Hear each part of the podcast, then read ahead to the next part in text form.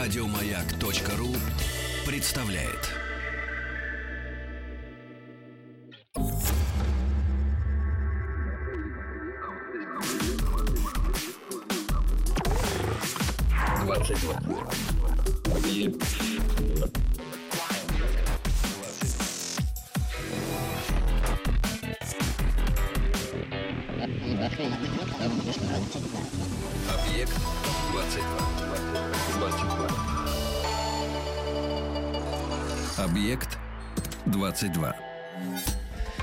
Это «Объект-22» и вполне привычно научные бои.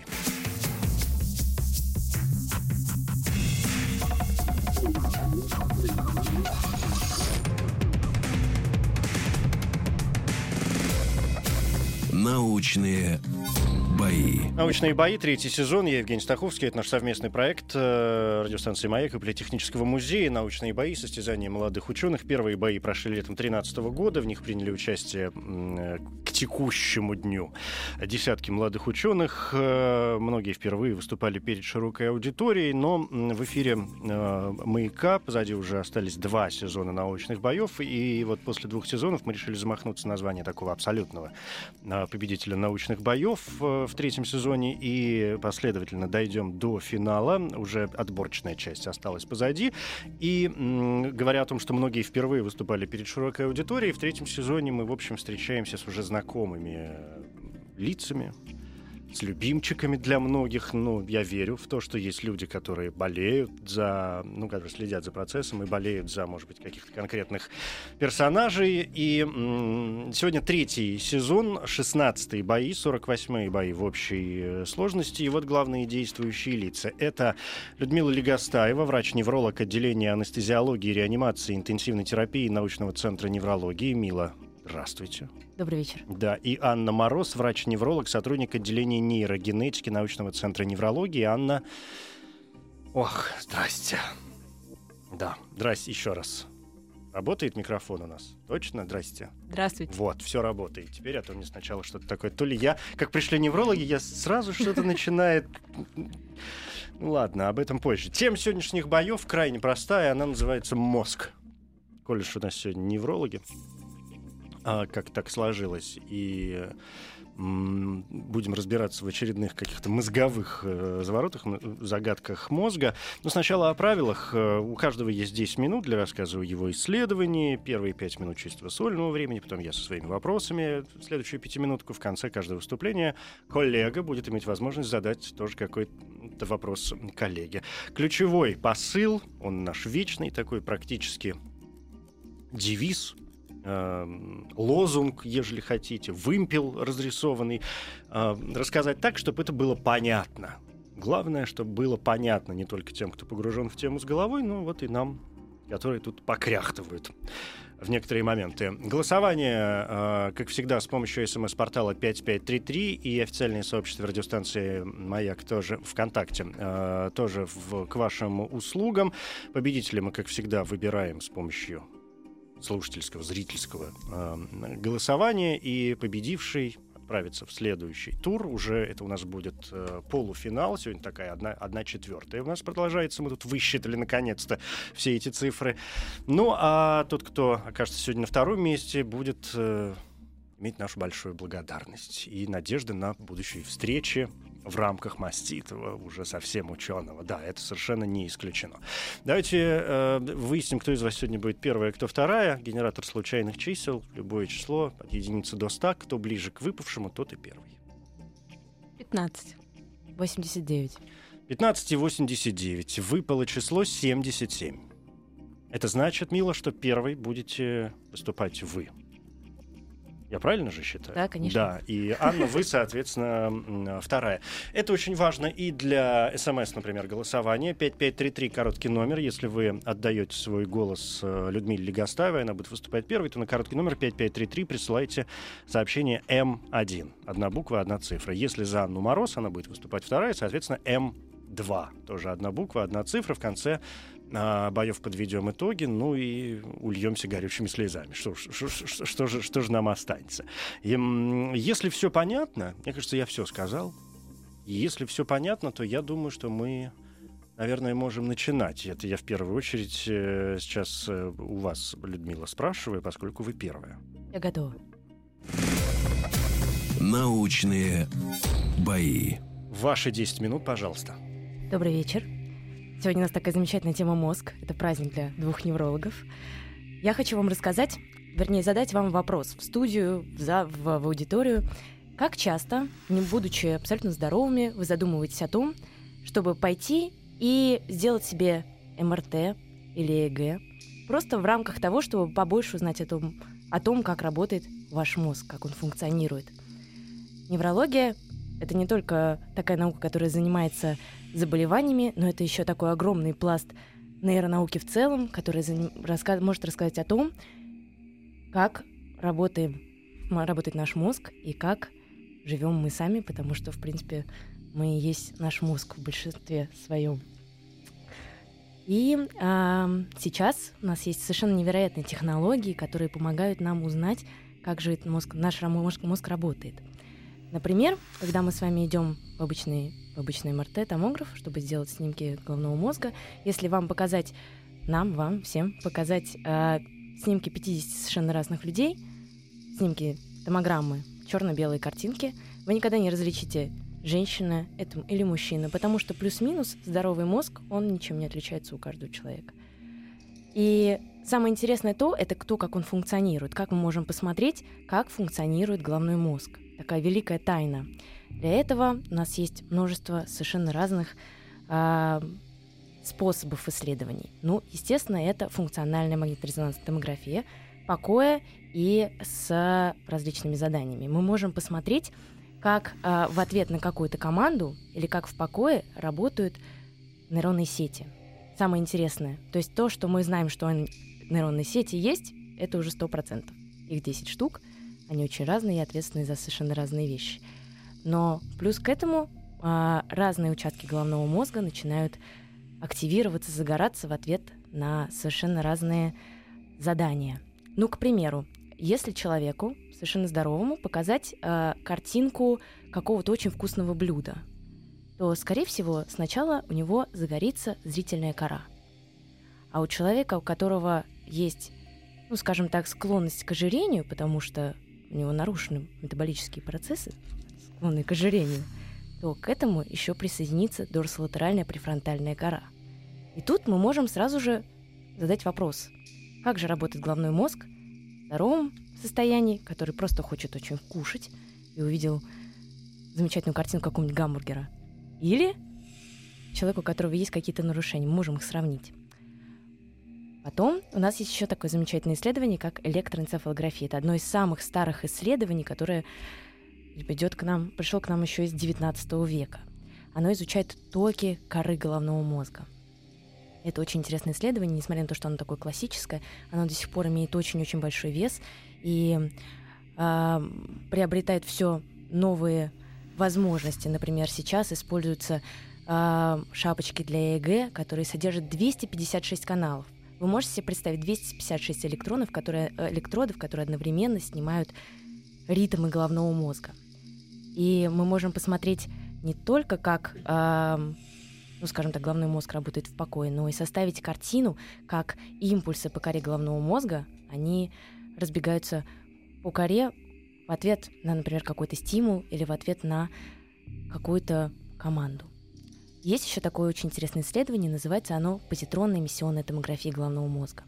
Это такое исследование, которое может показать, как э, клетки головного мозга питаются глюкозой мы можем посмотреть глобальный метаболизм тех или иных зон коры головного мозга и вообще мозга в целом. Эти исследования используются в очень многих ну, функциональных исследованиях головного мозга, таких, например, как хронические нарушения сознания. Ну, это моя любимая тема. Вот. А, кроме того, используется еще очень большое такое, знаете, эм, ю- большое количество всяких ювелирных исследований, такие как ТМС, ЭГ, транскраниальная магнитная стимуляция в сочетании с электроэнцефалографией. Это очень сложно. Вот это внешний стимул с помощью магнитной стимуляции могут дать нам разные ответы. Например, о том, как э, моторная кора отвечает на стимуляцию. или, например, вызванные потенциалы. То есть это те исследования, которые могут рассказать нам, как человек видит, слышит, если у него реакция с его рук и ног, переходящая на кору. В общем, изучайте свой мозг в здоровом состоянии, а не только когда вам это очень нужно. Я понял, что вы поняли, что истекли по этому Да. звуку э, характерному, к которому вы уже привыкли ваши пять минут. И теперь, э, ну, первые пять минут, теперь мои вопросы. Значит, смотрите, вот это очень хорошо. Пойдемте в самое начало, он же э, конец. Когда вы заговорили о здоровом мозге, я и тут же стал э, не то что думать. Самый главный вопрос. Минуточку. Здоровый мозг это, это что? Это как? Это мы с вами, я надеюсь. Ну, давайте не начинать. все наши слушатели. Нет, ну, ну серьезно, вот как, что, что означает здоровый мозг? Это мозг, который должен делать что? Ну, то есть есть же наверняка какие-то параметры, критерии, по которым вы можете э, понимать и делать вывод, что да, вот это мозг здоровый, а вот в этом есть уже какие-то проблемы. На что э, надо обращать внимание? На что надо обращать внимание? А, ну, вы знаете, вообще, в принципе, если человек приходит к неврологу, если у него появляются какие-то... Ну, когда, ты, когда человек идет к врачу, когда, его Когда что-то болит, беспокоит, да. или болит, Мозг или разве беспокоит. болит? Мозг же не болит. Ну вот, например, вот есть э, люди, которые страдают а, снижением памяти. Так. Вот они начинают забывать, куда они шли, где их ключи от квартиры, где они сами, кто они сами. Либо они отправляются к психиатру, либо к неврологу. Скорее всего, к неврологу. Есть люди, которые начинают, например, они понимать, что вот они не могут нормально перейти дорогу, потому что они не могут начать идти. Вот это пациенты, например, моего дорогого оппонента, Мгм. не могут начать идти, потому что они просто не могут начать это, сделать, э, это делать. Это одно, один из признаков начала, начала болезни Паркинсона, к примеру. И вот это начинает их беспокоить. Они идут к врачу. То есть я правильно понимаю, что о болезнях, скажем, мозга вы узнаете уже, ну, что называется, такой по- постфактум. Ну, в принципе, Когда да. уже есть... Почему? Потому что, во-первых, Потому что никто из нас не ходит проверять да, мозг. конечно, конечно, обычной жизни. конечно. Ну, единицы ходят, может Ну быть. вот хорошо, ЕГЭ делают люди, когда э, сдают на водительские права или там Ну меняют да. какие-то Ну документы. да, все, и спасибо. МРТ никто не пойдет делать как здоровый добровольец, хотя, между Только прочим, это, это, очень, это очень востребовано, между прочим, сейчас на, в научных учреждениях приходить в качестве волонтеров здоровых добровольцев, потому что всегда нужна группа нормы. Нам Мгм. же нужно сравнивать а, патологию с нормой. Одно с другим. Конечно. Да, понятно. Теперь смотрите-ка, что меня заинтересовало очень. Э, Когда вы стали нам напоминать о том, как работает мозг, я в очередной раз задался вопросом, а есть, э, ну то есть мне кажется, что она наверняка есть, мне просто понять, хочется понять, насколько она раскрыта на сегодняшний день. Есть ли система, вообще какая-нибудь система в работе мозга? Мозга есть система. Большая, цельная, огромная система. Ну, это Которая- понятно, но он э, совершает э, какие-то действия и процессы, которые внутри него происходят, они происходят э, по каким-то все-таки алгоритмам, или это хаотическое э, какое-то движение нейронов в зависимости от э, наличия тех или иных раздражителей? Ну вот вы знаете, вы сейчас задали вопрос, который Я- у меня было стоит- ха- стоит- хаотическое это- сейчас движение, Это да. такой топ нейронауки Мгм, сейчас. Как мгм. работает мозг в целом? Потому что мы можем сказать, например, как импульсы передаются от одного нейрона к другому. Там а, как ам, ритмы организуются от одного участка коры к другому. Но описать, скажем так, ам, качественно описать, как работает система головного мозга, до конца, я думаю, что А, то есть будет продолжают возможно. это конечно, выяснять. конечно. Это все это топ нейронауки. Как работает головной мозг в норме. Понятно. А, дальше. Смотрите, вы стали говорить о том, что исследования мозга крайне важны для того, чтобы понять, что, может быть, происходит и, в, и с организмом э, в целом. У меня сложилось ощущение, что, исследовав мозг, вы можете понять м, работу других э, внутренних органов. Может быть, не только внутренних. Мозг уникален. Вот, смотрите, есть разные парные органы в нашем организме. Есть органы, которые... Ну, в общем, в принципе, одиночных органов у нас всего несколько. Это сердце, мозг и Печень. печень. Все. Ну, селезенка еще, селезенка. Все остальное плюс-минус мы... Ну, понимаете, мозг, он уникален. Мне кажется, мы это как Вселенная, мы никогда не поймем все Мгм. как он работает до конца. Ну, то есть это тоже вот та самая загадка. Да. Хорошо, тогда пойдемте в обратную сторону. Раз вы вот выкручиваетесь из этого вопроса, я вас сейчас вкручу все-таки в другой, пока есть у нас еще не- немножко времени. Когда вы говорили о исследованиях э, мозга, вот об этих 256 э, там, штучках, которые- Электродов. или, да, электродов и всяких разных других способов, а, понятно, что у меня очень волнует вопрос, скажем, стимуляции мозга и воздействия на мозг для того, чтобы, наоборот, вызвать в нем какую-либо работу, либо, наоборот, а, ну, не уничтожить, может быть, конечно, хотя, ну, почему нет? Подавить. подавить, да, какие-то процессы. Понятно, что ответ кроется в вопросе. То есть я полагаю, что это Да, можно, конечно, что конечно. это можно сделать. Другое дело, насколько, скажем, стимуляция мозга, если от мозга зависит очень многое в, в нас, насколько эта стимуляция может позволять м, возвращать организму те функции, которые он утрачивает в связи с э, утратой там, не- разных э, долей мозга, своих способностей, подвижности нейронов. Ну, в общем, вот это вот всего, о чем, о Мгм. чем вы знаете лучше Мгм, меня. Ну, смотрите, есть э, различные виды стимуляции. Есть транскраниальная магнитная стимуляция. Это все, это неинвазивный метод стимуляции при помощи э, магнитного поля. Есть И она что, она, а, благодаря ей что происходит в голове? Благо- Благодаря ей, когда проводник вводится в магнитное поле, в нем образуется электрический ток. Так, и мозг начинает Мозг это делать? проводник. Мгм. Если вы наведете э, магнитное поле. А там э, что, нейроны быстрее бегать начинают? Нет, у них появляется просто электрический импульс, который очень физиологичен. М. То есть это тренировка? Нет, это стимуляция, самая настоящая стимуляция. Ага. Но это, видимо, совсем для больных уже людей. Не обязательно. Нет, для здоровых тоже можно? Вот только что я вам рассказывала про вот это э, исследование по метаболическому синдрому. Самое интересное, что если стимулировать э, дорсолатеральную префронтальную кору, то можно помогать пациентам с метаболическим синдромом. Мгм. Так. Вот. Есть, например, другая стимуляция, называется TDCS. Как? TDCS — это электростимуляция. А, неинвазивная тоже. Тоже можно проводить стимуляцию коры головного мозга. Потом есть, а, называется глубокая стимуляция мозга, DBS. Это а, когда вводится электрод в глубинные структуры головного мозга. Когда вы проводите стимуляцию неинвазивную, то, соответственно, глубоко в подкорковые структуры вы войти не можете, простимулировать их не можете. А если вводить электрод, специальный стиму... ну, электрод, который заработает и будет стимулировать ту или иную структуру, ее можно ввести внутрь головного мозга, ну, к той Мгм. структуре, которую нужно Мгм. простимулировать. А, то это называется глубокая стимуляция мозга. Вот, кстати, пациентам с, э, с болезнью Паркинсона для них используют тоже стимуля... глубокую стимуляцию мозга. Да, а если со здоровым человеком произвести? Ну, то есть я, я пытаюсь у вас выспросить, что А, ну- происходит. с- Вот сделали это человек, я не знаю, сделали это мне, и что? И что я должен почувствовать? Что у меня должно заработать или наоборот отключиться? То есть что происходит? Вот на, на каком-то таком очевидном уровне. Ну, не, не на врачебном, а вот чтобы раз я пошел и понял, думаю, о, поехала, заработала. Или Заработала. наоборот, да, что? То есть какой смысл тогда делать эту стимуляцию?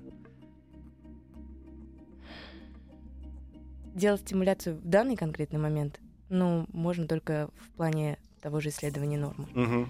Вот. А- Но в принципе она но, применяется принципе- для но, уже принципе, людей болеющих можно, чем-то. Да, конечно, она в основном принимается, при- применяется для людей, болеющих чем-то. Но также, а, ну, есть такие исследования, которые говорят о том, что а, неинвазивная стимуляция мозга может помогать, например, в улучшении когнитивных функций. М, а вот это уже интересно. Вот видите? Вот это уже Но интересно. это такая, знаете, Когнитивные функции. такая это- интересная история. Ну, у вас будет шанс рассказать о ней, если вдруг вы окажетесь э, в следующем туре нашего третьего сезона научных боев. Спасибо большое. У нас 10 минут истекли уже большое пол- спасибо. полчаса назад. Людмила Легостаева, врач-невролог отделения анестезиологии, реанимации и интенсивной терапии научного центра э, э, неврологии. Вы уж простите меня, но у нас финальные бои, поэтому я уже О чем речь? пытаюсь чем быть речь? беспощаден. Да, но по-дружески. Анна, у вас есть возможность задать вопрос коллеге. А, да, Людмила, я хотела спросить, можно ли при помощи каких-то из ваших чудо-методик определить, например, характер, темперамент человека? Там, а- определить, не пойдет ли он завтра кого-нибудь резать ножом или, Или ну, наоборот. условно. Или наоборот спасать.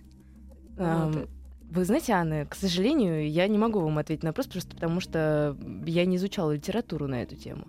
Но, например, я знаю, что исследования при помощи ТМС и ЭГ а, очень сильно применяются при а, шизофрении. Ну, mm, то есть, то есть как, как, как возможность получить такой превентивные меры, да, возможности распознать что-то, что человек в неадекватном состоянии. Ну, скажу так, что я просто знаю, uh-huh. что есть такие исследования, но я их конкретно, конкретно не изучала. Но это вопрос уже да. такой психиатрии, мне кажется, Анна, нет? Вам, теперь вопрос вам, как неврологу. Ну, мне тоже. кажется, просто если мы можем посмотреть, скажем, метаболизм в мозге угу. и активацию тех или иных структур при различных типах темперамента, наверное, что-то более активное, что-то менее активное. Нет, наверняка и исследования по ФМРТ покоя наверняка проводились, ну, и по, по ПЭТ не уверена, но по ФМРТ покоя наверняка. Вот, а, например, вот не про темперамент, а вот есть, например, очень интересные исследования, мы их тоже проводили а, по медитации. То есть, например, э, человек, который медитирует в томографе, мы смотрим ему э, нейронные сети покоя, и очень интересно, что э, сеть пассивного режима работы мозга у него очень видоизменяется, особенно в лобных долях. Ух ты! Вот. Ну, то есть у нас был только один uh, такой доброволец, который Но, для нас согласен. Но у нас мы увидели, мы увидели то, что там действительно есть разница. То есть очень идут интересно. изменения. Вот это уже интересно. Спасибо большое, Спасибо. Людмила Легостаева, mm-hmm. первый участник сегодняшних научных боев. Наша тема мозг. И сейчас традиционно передохнем немножко. Впереди выступление еще одного врача-невролога Анны Мороз. Э, Мила тут как-то вскользь сказала, о чем будет говорить Анна, но дождемся.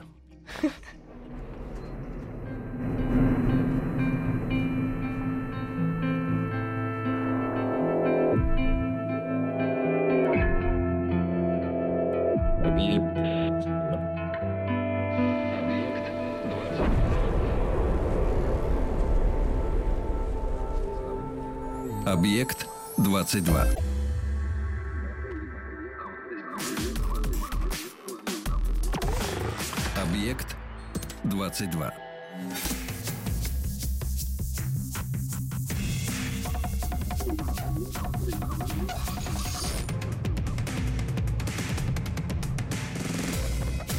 Научные бои.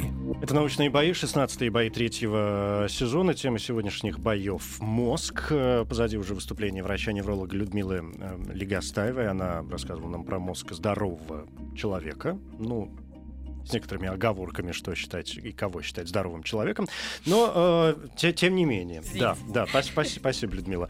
И э, ну, надо двигаться дальше. Анна Мороз, тоже врач-невролог, сотрудник отделения нейрогенетики научного центра неврологии. Это второй участник сегодняшних э, боев. Э, я предлагаю не тянуть, Анна, если вы готовы. Конечно. Научные бои. Ваши 10 минут, пожалуйста. А, еще раз всем добрый вечер. Я, как обычно, буду говорить всякие гадости и ужасы и расскажу про старение мозга. А, как Людмила уже сказала, существует множество методик, которые позволяют оценить состояние мозга, его функции, то, как он работает. И, конечно, благодаря им стало возможным оценить, как мозг стареет и что с ним происходит. А, наверное, ни для кого не секрет, что с возрастом с людьми происходят какие-то изменения. И если это даже не что-то страшное и не какая-то тяжелая болезнь, тем не менее люди меняются с возрастом, и меняется их разум и сознание. А, Еще Пифагор Э, заметил, что с возрастом угасает разум. Пифагор считал, что после 60 лет начинается гниение тела и полное разложение разума. Он считал, что люди старше 60 лет, они возвращаются к своему первоначальному периоду жизни, к своему младенчеству, что с такими людьми нет смысла разговаривать, надо лишать их высоких должностей, надо лишать их наследства, и вообще нечего с ними иметь дело. И это учение, оно имело очень широкое распространение далее. Э, и, наверное, только Цицерон значительно позже сказал, что в принципе от такого старческого слабоумия, от таких старческих изменений можно себя как-то предостеречь. Он был первым и одним из немногих, кто считал, что мозг можно тренировать, что вот это старческое слабоумие можно как-то предотвратить. А, и на тот момент он постулировал, что необходимы усилия воли, здоровый образ жизни и активная нагрузка, как умственная, так и физическая, в течение жизни – что мы имеем на сегодняшний день? Опять-таки, даже если не говорить о каких-то тяжелых болезнях, если мы все вспомним своих там родителей, бабушек и дедушек, мы обратим внимание на, на то, что они немножко не такие, как мы. У них снижена память, причем в основном это память на текущие события. э, на то, что происходит на днях, при том, что они могут хорошо помнить то, что было в юности, помнить имена всех своих кошек собак, дворовых друзей и так далее. Э, они могут теряться в вроде бы более или менее знакомых местах, потому что у них нарушается ориентация в пространстве, нарушается зрительное восприятие. А, за счет того, что у них не хватает э, входной информации, у них как бы страдает вот эта воспринимающая функция, мозг начинает сам, сам что-то додумывать, за счет этого у них развивается воображение, и поэтому иногда у стариков бывают какие-то бредовые идеи, которые нам кажутся совершенно абсурдными. Действительно, мозг с возрастом, он гибнет и он стареет. А, что происходит с мозгом? Ну, ни для кого не секрет, что нервные клетки не восстанавливаются, что серое вещество — это наша кора, что она гибнет, ее надо постоянно тренировать. И действительно, что мы можем увидеть при помощи того же самого МРТ, а, что с возрастом уменьшается объем головного мозга. На самом деле это не с возрастом. А, доказано, что с 25 лет примерно на 1% в год объем нашего мозга уменьшается. И начинается это именно с коры серого вещества головного мозга. То есть с 25 лет наша кора начинает умирать. Белое вещество, оно еще держится, где-то лет до 40 а, только за счет того, что белое вещество это всего лишь отростки, а не клетки. И эти отростки, они начинают ветвиться, брать на себя функции своих погибших соседей, и поэтому как будто бы белое вещество сохранено с 40 лет, и белое вещество тоже начинает худеть. А, борозды и желудочки головного мозга становятся больше, а мозга становится все меньше. Так, к 50 годам уже 50% нервных связей умерли независимо от того, больны мы или это, условно говоря, здоровый мозг. А что происходит на клеточном уровне, почему именно нейроны, почему они так чувствительны к старению? Нейроны — это уникальные клеточки, а, Тут я согласна с Милой, что мозг уникален, и нейроны в том числе, как его структурные единицы. Почему? Потому что нейроны не делятся. Все наши клетки с рождения имеют генетически заложенный предел делений, который они в течение жизни могут преодолеть. Вот нейроны наши к рождению, в основном, они уже больше не делятся. Поэтому они только гибнут, гибнут и гибнут. Более того, за счет того, что нейроны не делятся, они не могут с лишними, как бы с лишней цитоплазмой, которую в норме клетка во время деления выкидывает, они не могут выкинуть всякие токсины. И эти токсины в них накапливаются, и опять-таки это усугубляет клеточную гибель. Плюс нейроны клетки очень длинные, и они просто банально ломкие еще помимо того, что они ломкие, из-за того, что нейроны длинные, они требуют больше энергии. Все эти факты э, создают такие условия для нейронов, что они очень подвержены к любому внешнему воздействию. Таким образом, можно сказать, что уже с рождения мы начинаем стареть нашим мозгом – то есть с рождения наш мозг начинает погибать. Ну, я живу, следовательно, я умираю. Да, это, возвращаясь к вашим любимым философам, пять минут истекли, поэтому я позволяю себе вас э, остановить, как коль уж вы вспомнили Пифагора, который сам, кстати говоря, как э, говорят нам историки философии, прожил там чуть ли не лет 80. Да, да, да. да. Но, э, Исключение. Да, да, это ладно, это отдельный товарищ. Значит, ну, Анна, держитесь. Я готова. А, во-первых, я, конечно, не могу... Нет, вот так. Первое, правильно ли я понимаю, что вы все-таки занимаетесь людьми, у которых уже все случилось? Ну, то есть, которые уже болеют, и процессы э, не только вот те, скажем, естественные пошли, да, а которые уже пришли в какую-то точку, и точку, судя по всему, необратимую. Необратимую ли?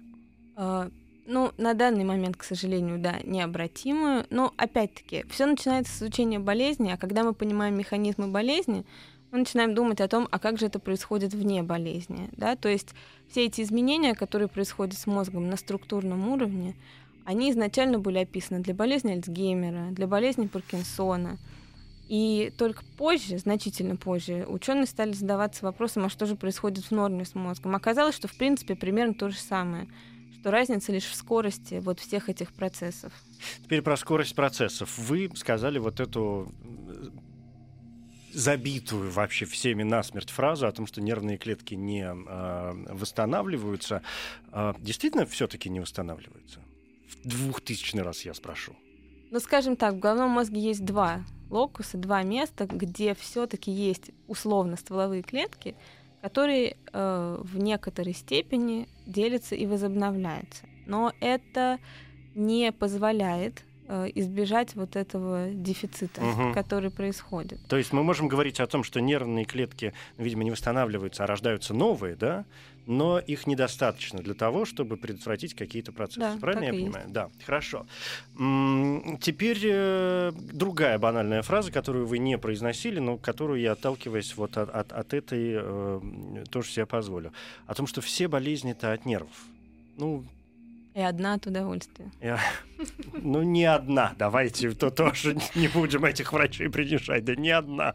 А, Но, тем не менее, все болезни от нервов. Насколько эта фраза имеет под собой на сегодняшний день фундамент, потому что пока вы рассказывали, да, и напоминали нам о некоторых вещах, рассказывали какие-то новые вещи, а, и о том, что мозг стареет, и вообще тело человека стареет, в меня вкралась такая мысль, я не знаю, может быть, ученые давно об этом думают, я почему-то только вот сейчас, э, благодаря вашей речи, об этом подумал, о том, что э, не может ли быть такого фантастического, как мне пока представляется, совершенно обратного процесса, когда, скажем, износ, естественный износ внутренних там, или внешних органов, да, не знаю, ножки стаптываются, суставчики что-то перестают работать, глазки как-то, в общем, хрусталик там, что-то с ним происходит в глазу, ну и так далее. А, так вот, что износ наш естественный человеческих органов заставляет мозг меньше работать. И он думает, ну а чем мне напрягаться-то? Если тут, ну, уже все ясно, ну что я буду? И, соответственно, сам, а, понимаете, о чем я говорю? Тогда спасибо. Ну, я отвечу на этот вопрос так. Конечно, такой прямой взаимосвязи нет, но если, скажем, эм, условно говоря, в случае какой-то травмы или еще чего-то мы потеряем конечность, то зона, которая отвечает за движение этой конечности в головном мозге, она потихонечку худеет. То есть, ну, есть такое стремительнее, чем есть. остальные, видимо, да? Ну, да, да, чем остальные двигательные М, зоны, например. То есть Конечно, вот оно. потому что это мозг это орган, который мы используем. Если мы не используем какую-то его часть, то, естественно, она нам не нужна. Потихонечку она начинает уменьшаться в объеме. Означает ли это... А, ну то есть получается, что это как раз означает то, что активная физическая, например, деятельность, ну умеренная физическая деятельность, э, такая здоровая физическая деятельность развива- должна развивать, во всяком случае, мозг ничуть не хуже, чем деятельность, скажем, интеллектуальная. Да, мы все прекрасно знаем. Возьмите любого крупного э, там, не знаю, ученого, если он не, не умер от самоубийства или какой-нибудь автокатастрофы, все живут там по сто лет. А, Вы действительно правы, есть гипотезы и подтвержденные уже неоднократно, которые говорит, что регулярные аэробные нагрузки, то есть именно на выносливость, да, не силовые, а на выносливость, они эм, Сердечные такие. Да. практически, Мгм. они улучшают работу мозга и они отдаляют развитие вот всяких страшных болячек типа болезни Альцгеймера. А стимуляция мозга, о которой Мила рассказывала, как-то влияет? У вас есть какие-то данные по этому поводу? Может быть, отличные от того, что рассказывала Мила? Или вам, может быть, есть что дополнить к ней? Ну, насколько... Я уже забыл все вот эти слова, которые вы, Людмила, произносили. Да, Я И- могу вам записать. Спасибо. А, Насколько я понимаю, стимуляция, ну, она более-менее локальна. То есть мы не можем простимулировать, скажем, весь мозг, М. да, мы стимулируем какую-то конкретную область для Отдельные какой-то зоны. конкретной Мгм. цели. А когда речь идет о старении, то это все-таки такая диффузная, То есть относительно... происходит все. Да, все, понятно, спасибо. Э, Людмила, я не зря вас вспомнил. Ваш вопрос, коллеги. Анна, но мы можем остановить все-таки как-то процесс старения? Мы можем его замедлить. Как? Спортом, средиземноморской диетой, Идеально. бокальчиком красного вина, И Ещё все заплакали вообще, да.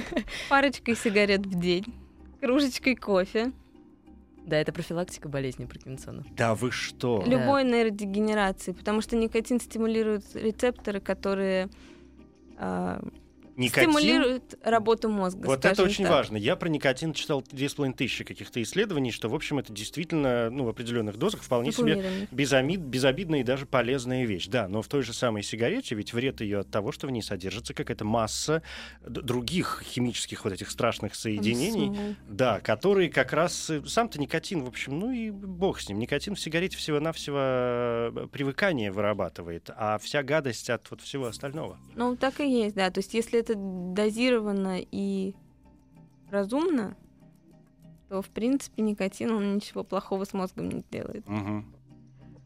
К мозгу надо подходить с умом. Как хорошо, что Так вы и, пришли. и с вином. Да. То есть, э, и, и- а психическое здоровье? Чтобы не волноваться, вот это вот. Ну и работа над собой, конечно. Работа над собой. Да, хорошо, понятно. Вы удовлетворены, Людмила, Абсолютно. ответом? Или Абсолютно. всё, по- Средиземноморская диета. Вы мне, вы запишите мне слова про стимуляцию, а вы вот все, что вы сейчас сказали, и тоже по пунктам, да, чтобы все это как, чтобы я не зря сегодня тоже сюда, сюда пришел в какой-то веке. Да, а, значит, это Анна Мороз, врач-невролог, сотрудник отделения нейрогенетики научного центра неврологии, второй участник э, сегодняшних научных боев. И самое время, поскольку оба участника сказали все, что посчитали нужным на сегодня, напоминаю, что один из них отправится дальше в следующие туры. Это уже будут полуфинальные туры. А со вторым мы с благодарностью распрощаемся, по крайней мере, в рамках научных боев, но, надеюсь, будем продолжать, конечно, дружить. А, 5533, короткий номер для смс-сообщений. Если вы голосуете за Людмилу Легостаеву, она выступала первой, присылайте М1, одна буква, одна цифра. Если за Анну Мороз, она выступала второй, соответственно, М2. И официальное сообщество радиостанции «Маяк» ВКонтакте тоже к вашим услугам. С чистой совестью сейчас можно отдавать голос. Прямо на главной странице заходите, все, чьи мысли вам понравились больше. Вот так почему-то в нас в сообществе сегодня стоит вопрос. Ну, почему нет? Давайте минут 5-6 и подведем итоги.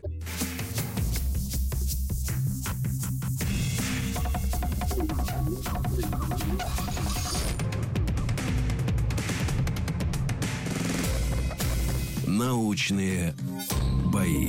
16 бои третьего сезона научных боев в эфире «Маяка». Сегодня такой горький для меня день, потому что, ну, вы как-то обе мои, конечно, любимицы за там три сезона, которые прошли и, и игры, в которых вы участвовали. Поэтому мне будет очень жалко с одной из вас сегодня расстаться в рамках научных боев. Но, во-первых, мне надо сказать стоп. Это значит, что те цифры, которые я вижу сейчас, вот именно на них опираясь, я могу назвать имя победителя сегодняшних научных а, боев. И, пожалуй, я готов это сделать. А, следующий тур, уже в полуфинальный, если она, конечно, не возражает, отправляется Анна Мороз. Я не возражаю. Я поздравляю вас, Аня. Мила, большое спасибо. Вы были украшением э, нашего проекта, говорю совершенно искренне. Спасибо. Объект Спасибо большое. 22. Еще больше подкастов на радиомаяк.ру.